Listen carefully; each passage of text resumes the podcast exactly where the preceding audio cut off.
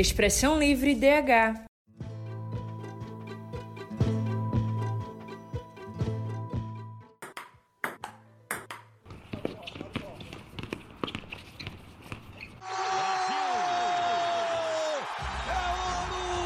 Olá pessoal, sejam bem-vindas, bem-vindos e bem-vindes. Meu nome é João Paulo, mas pode me chamar de Papa. E eu sou Lara, mas pode me chamar de Larinha. Você está ouvindo Expressão Livre DH, o podcast para ficar por dentro dos direitos humanos de forma simples e prática. Uma produção dos estudantes de jornalismo da Universidade Católica de Pernambuco. O Expressão Livre DH é uma produção da Escola de Educomunicação e Direitos Humanos, a Educom DH, em parceria com a cadre da Unesco Unicap de Direitos Humanos, Dom Helder Câmara. E hoje nós iremos conversar sobre esportes e direitos humanos.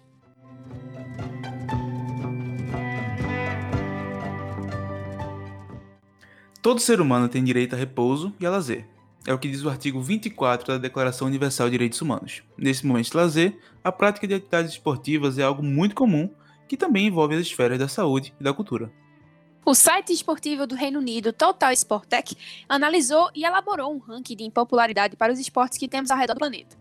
Para definir a lista são usados, além de outros fatores, critérios como audiência global, quantidade de ligas profissionais, patrocínios e igualdade de gênero. Na lista, os três esportes mais populares são o cricket em terceiro lugar, quem diria, né?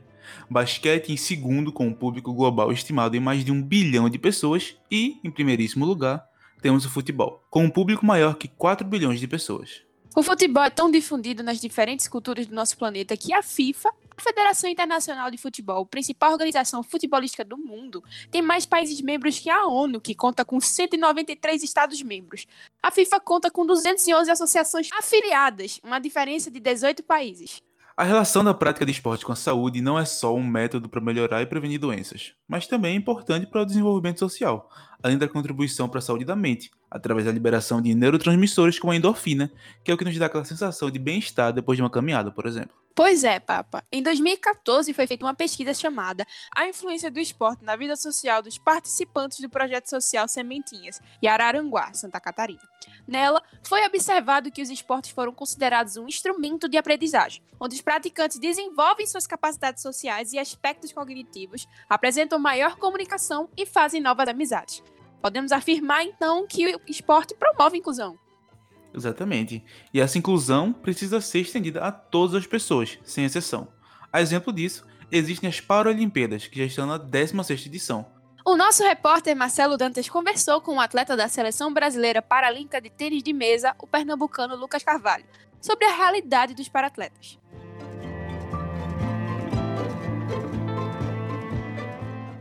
Recentemente, assim, o que está explodindo muito na mídia esportiva, no jornalismo esportivo, é a recente transferência de Messi para o PSG, que envolve cifras astronômicas do salário que ele vai receber no, no Paris Saint-Germain, do salário que ele recebia no Barcelona.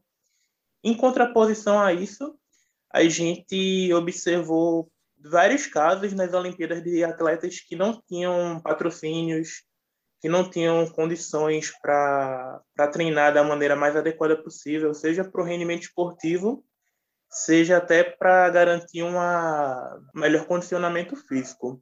Essas duas realidades, como é que você enxerga enquanto um atleta? É, bom dia, Marcelo. Queria primeiramente agradecer pelo convite. É um prazer estar participando. É, acerca do, dos dois pontos que tu levantou aí, é uma, é uma realidade. Vou trazer mais para o âmbito do Brasil, pode ser? Que é, que é a minha realidade, é o que eu, que eu, tô, que eu tenho mais contato, né? E, ah, fica à vontade. Beleza. E aqui no Brasil não é diferente, como tu, tu citou o exemplo de Messi lá no, no PSG, mas aqui também é óbvio que em dimensões diferentes essa questão da, do mercado está muito inflacionado aqui, um pouco mais baixo, mas na questão do incentivo é exatamente, é exatamente isso. A gente tem o futebol aqui como o esporte do, nacional, né? e, e tanto a questão do, dos fundos, do, do, de, de cifra, né? de verba, tanto questão de, de material, de, de estrutura, isso, isso, tudo a gente fica muito atrás do, dos outros países. E, e é o que é o que disseram nessa, nessas Olimpíadas aí. eu digo, acho que os atletas brasileiros que conseguiram medalhar, eles têm até um pouco mais de mérito se você comparar com alguns caras europeus, é, da, da Ásia também. Um exemplo bom é o de, de Ítalo Ferreira, né? O, surfista que foi ouro. E pô, eu acho que a galera, a galera, eu vi a galera romantizando aquele negócio, tipo, não, ele começou a, a surfar num pedaço de numa, numa tampa de isopor do pai dele, não sei o quê. Aí eu fico pensando, imagina se esse cara tivesse uma, uma condição adequada desde cedo, desde a da base, né? Eu acredito que, que o resultado poderia ser ainda melhor, né? E em relação a essa, essa disparidade entre futebol e, e outros esportes, eu, eu vivo isso na, na pele, né? Eu sou mesa tenista, sou atleta da Seleção Brasileira Paralímpica de Tênis de Mesa. E essa falta de incentivo, cara, eu já vi muitos, muitos colegas, principalmente no tênis de mesa, né, que é a minha realidade, mas também tive contato com pessoas de outros esportes que acabaram desistindo da carreira, né? Optando por, por uma formação ou por tentar achar trabalho, justamente porque o, o Brasil não dá muito espaço para outras modalidades, né? A gente vê o futebol sempre muito presente aí na mídia e também nessa, essa questão de, de receber apoio, e a maioria dos outros esportes a gente só vê o público em geral, assim, não quem, quem é adepto, quem acompanha mesmo, quem vai atrás, consegue, óbvio, mas o público em geral, a grande maioria só vê de quatro em quatro anos nas Olimpíadas, né? Vai ver, pô, basquete é massa, vôlei é massa, mas não tem tanto apelo, seja da mídia, seja do, de patrocinadores privados e também públicos, né? Você olhando do, do modo geral, assim, é, é complicado. O Unicef que tem contato também com o pessoal que pratica outras modalidades né, do esporte. Como é que tu enxerga, tanto dentro do, do, do âmbito do tênis de mesa, quanto para os outros esportes, como é que essas modalidades, como é que o esporte em si ele conseguiu ajudar as pessoas de maneira geral, seja no âmbito mais pessoal, seja no âmbito de, da sua interação com a sociedade? Essa pergunta foi muito boa porque como eu falei, eu sou da, da seleção brasileira paralímpica, né? Eu acredito que no, no desporto paralímpico em geral, assim, isso é ainda mais mais visível, né? Até porque no meu caso é uma lesão mais branda, mais leve, mas tenho vários amigos aí, seja do próprio tênis de mesa, da natação, do atletismo, convivi bastante com eles durante o tempo que eu estava no, no Centro Paralímpico Brasileiro lá em São Paulo, passei um tempo morando lá. E tenho total certeza que o esporte, para alguns, por exemplo, o caso mais grave de, de, de cadeirante, de, de tetraplégico, serve como, como, como forma de reabilitação, né? para depois já essa reinserção na sociedade. E o pessoal em geral, eu já eu até tive paguei uma cadeira no, no semestre passado com com DEA que eu trouxe alguns depoimentos. Né? E eu lembro de um de um, de um colega meu que que eu entrevistei, que ele deu um depoimento muito marcante, que ele tem, teve paralisia cerebral, né? Aí o lado direito dele é afetado e tal. E ele, quando era criança, tinha, tinha muita insegurança, não, às vezes não ia para brincar, achava que, que a galera não ia aceitar bem ele. E quando você vai entrando no esporte, você vai. Você vai. Tipo, o esporte não é, só, não é só competir, né? Óbvio que essa parte de competição é muito gostosa, de você ganhar, você, você superar os outros, você subir no ranking mundial da sua categoria, isso tudo eu, eu gosto bastante, mas é, também tem muita parte de, de, você fazer novas amizades, você conhecer outras pessoas, ter acesso a, outras culturas, é, conhecer países, por exemplo, eu, na minha experiência, eu conheci lugares que eu nem nunca nem imaginava, né? Tipo, Eslovênia, Eslováquia, e tudo isso só foi graças ao tênis de mesa. Então, acredito que, que esse essa forma geral de, de olhar os esportes aí é, é importantíssima para os atletas, para os para-atletas também, é, como forma de, de melhorar a, a forma como eles encaram a vida, né? O que é que tu entende que falta para ter uma maior integração dos esportes que nem você falou, seja na questão de competição, seja na questão profissional mesmo, ou como uma questão mais educativa, para uma questão mais social, para que o Brasil tenha uma melhor integração entre esporte e sociedade? Rapaz, eu digo a tu que isso aí que tu citou é, é, é importantíssimo, né? O, o Brasil, a gente, como a gente vai bater muito nessa tecla, acho que a conversa sempre dá muito espaço para o futebol, tanto na, nas escolas, seja em praça aí. Eu acredito que começando da, da base, né? Você fomentando modalidades diferentes na, nas escolas, também fazendo projetos sociais, porque a gente sabe que, que o esporte é um caminho para o pessoal mais carente, né? Ter uma, uma alternativa. É, conheço vários, vários amigos de uma, realidade um pouco diferente que a minha, mas conseguiram no esporte uma forma de, de ascender assim é, na carreira. Eu acredito que que essa a questão da integração que tu também perguntou, eu acho que o, o desporto paralímpico do Brasil ele serve muito como exemplo.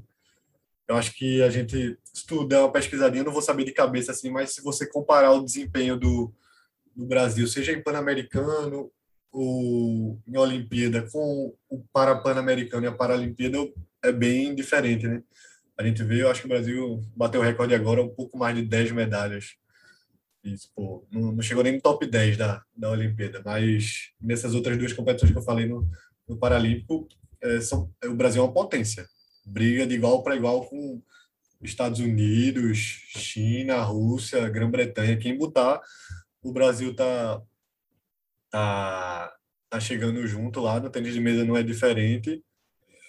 E eu acredito que, que é um exemplo, porque, por exemplo, é, nesse tempo que eu passei em São Paulo, lá em 2019, preparando para o Parapan de Lima, que ocorreu, eu, eu, eu, senti isso na pele, né? Porque lá o centro ele engloba tudo, não é, não é que nem no, no desporto olímpico, né? Que, sei lá, seleção de vôlei treina em Saquarema, se eu não me engano, a de futebol na Granja Comari e tal. Não, lá é um centro totalmente integrado e a estrutura de, de primeiro mundo não deve nada para ninguém. Então acredito que é um, poderia ser um exemplo a ser seguido pelo pro esporte olímpico também continuar nessa nessa subida, né? Porque tá tá dando alavancada, não dá para negar. E a gente foi até beneficiado que teve skate, surf, deram umas medalhinhas novas para gente nessas Olimpíadas aí.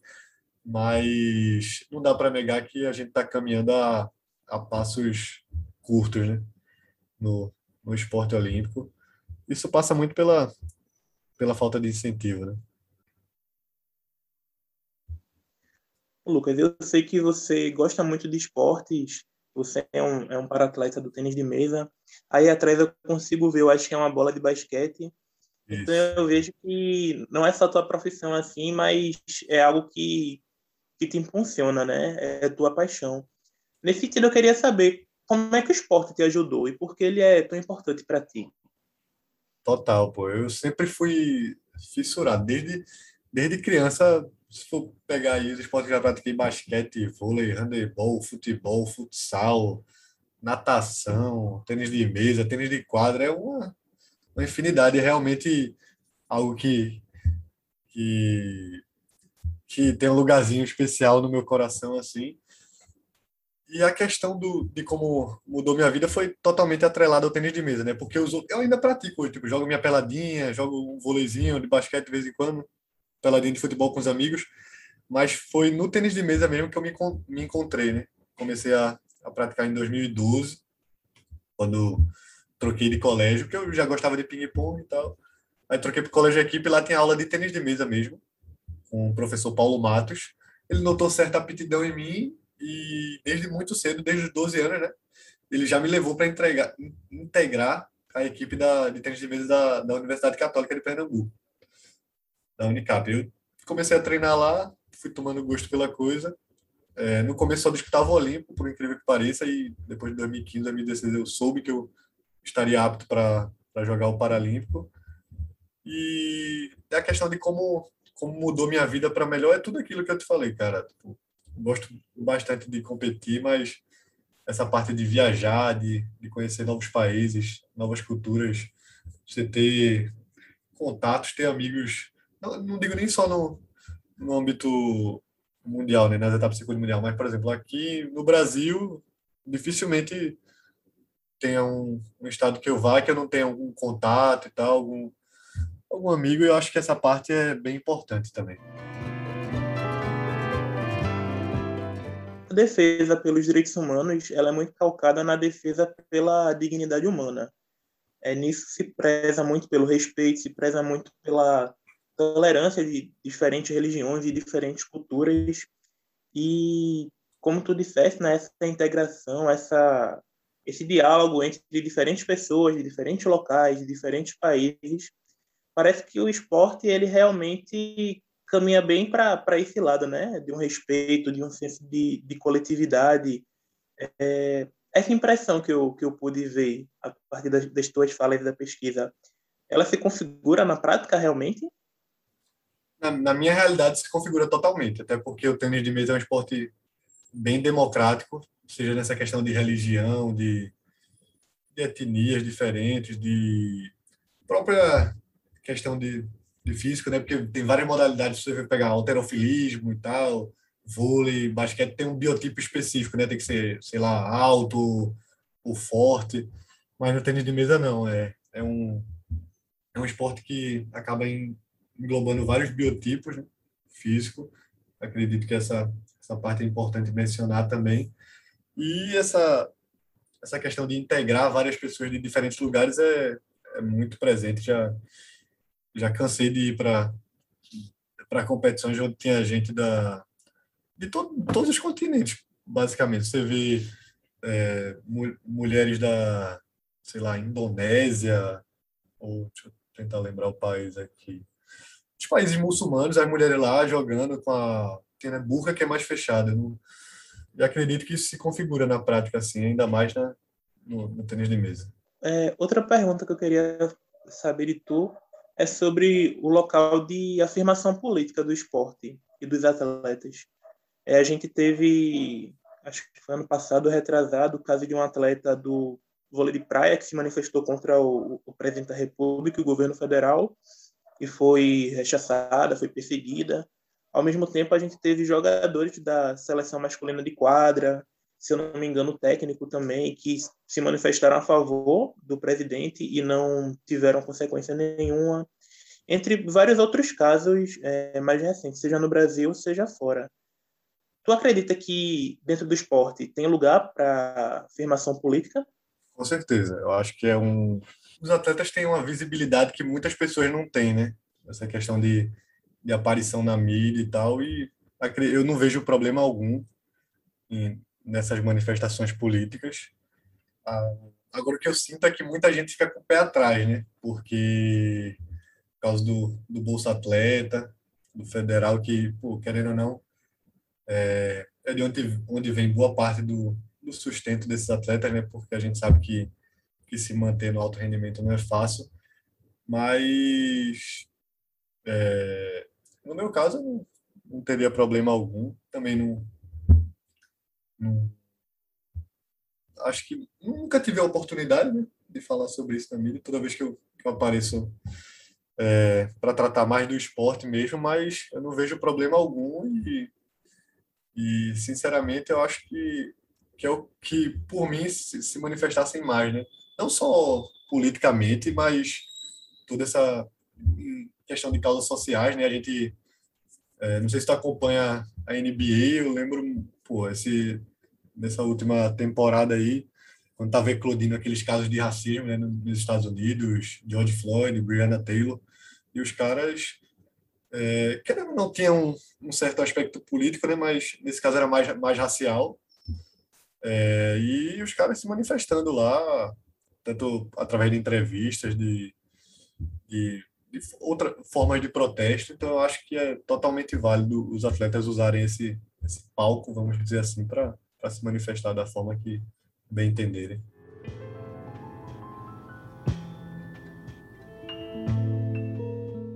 Muito obrigado, Marcelo. Muito obrigado, Lucas. É impressionante como o esporte une as pessoas. E Lucas comentou algo que eu nunca tinha parado para pensar: como o tênis de mesa pode ser um esporte tão democrático. Verdade, Papa. Eu que não fazia ideia de como esse esporte pode ser tão acessível. Pois é, falando em acessibilidade, existe alguma lei sobre incentivo e investimento nas práticas esportivas?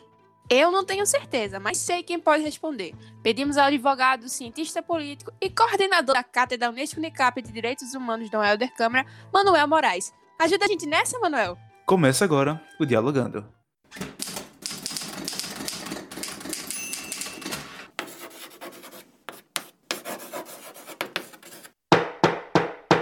Dialogando.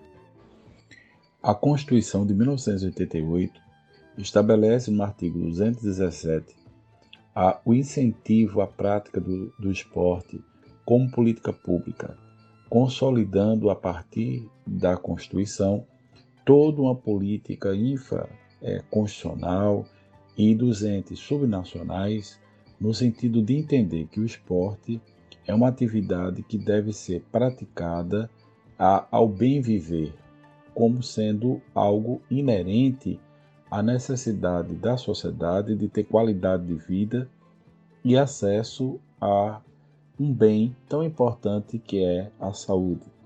E, portanto, o esporte é uma prática cultural que envolve não só o desenvolvimento da socialização, a integração das comunidades a partir do esporte, portanto, a preservação dos espaços e áreas desportivas, como também o desenvolvimento é, de políticas públicas que preservem os atletas, que preservem as práticas desportivas.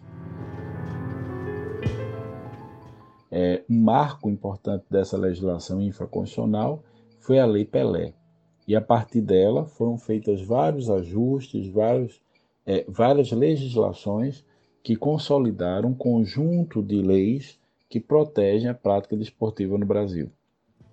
De fato, nós precisamos avançar nas políticas de proteção e de ampliação do direito ao esporte, que faça com que seja não só algo necessário no cotidiano da sociedade, mas como elemento constitutivo da identidade cidadã. O esporte, no mundo inteiro, é aquilo que garante não só o bem viver, mas uma integração fundamental entre o corpo e a dinâmica cultural e social de uma sociedade. Portanto, está intrinsecamente vinculada à pauta dos direitos humanos. Essa é uma das conquistas da Declaração Universal de Direitos Humanos e, claro, de todo um sistema de direitos construído a nível global e a nível regional.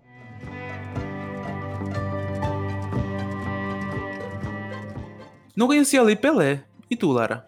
Também não, Papa. É importante estarmos sempre de olho nas nossas leis. Exatamente, é crucial que exista incentivo ao esporte no Brasil que Manuel contou pra gente. Nossa desigualdade social é absurda, então o esporte funciona não só como uma ferramenta para o desenvolvimento e para a saúde, como também pode ser uma oportunidade profissional. Isso, o esporte é lazer, mas também é cultura. E como bem disse Manuel, é um dos direitos humanos. Vamos ficar atentos para reivindicar as políticas públicas e transformar o país do futebol no país de todos os esportes. Isso aí.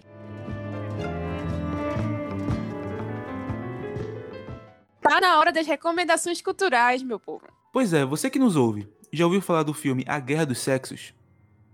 Não? Então se liga nas dicas de Marcelo Dantas, historiador e repórter do Expressão Livre, que ele trouxe pra gente. Já tô ansiosa. Começa agora o Culturalidades.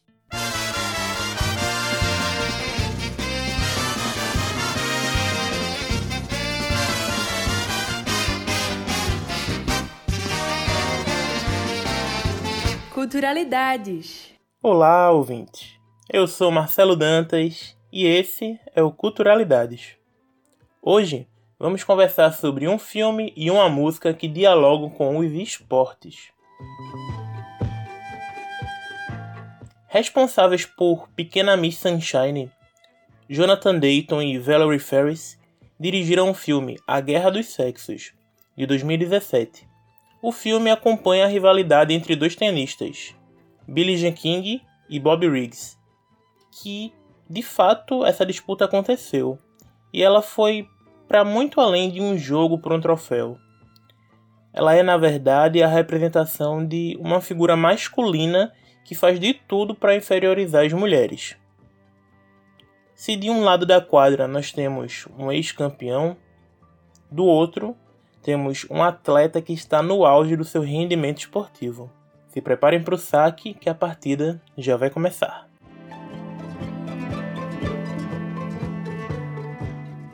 A música 1 a 1, composta por Edgar Ferreira e interpretada por Jackson do Pandeiro, nos faz querer dançar enquanto ouvimos. Um sujeito falando que o jogo não terminará em empate. Afinal, o seu time é de primeira. O seu goleiro é um paredão e seus atacantes são artilheiros. O instrumental da música nos coloca em clima de festa, como se estivéssemos mesmo no estádio vendo a partida, ou então num clube, aproveitando uma das festas mais animadas. Jackson do Pandeiro é paraibano, já morou aqui no Recife e dominou vários gêneros e instrumentos. É. Parece que o jogo não foi um a um. Esse jogo não é um a um. Ah, olha, o jogo não é um a um. Espero que tenham gostado das sugestões. Salve o cinema, salve a música, a arte salva.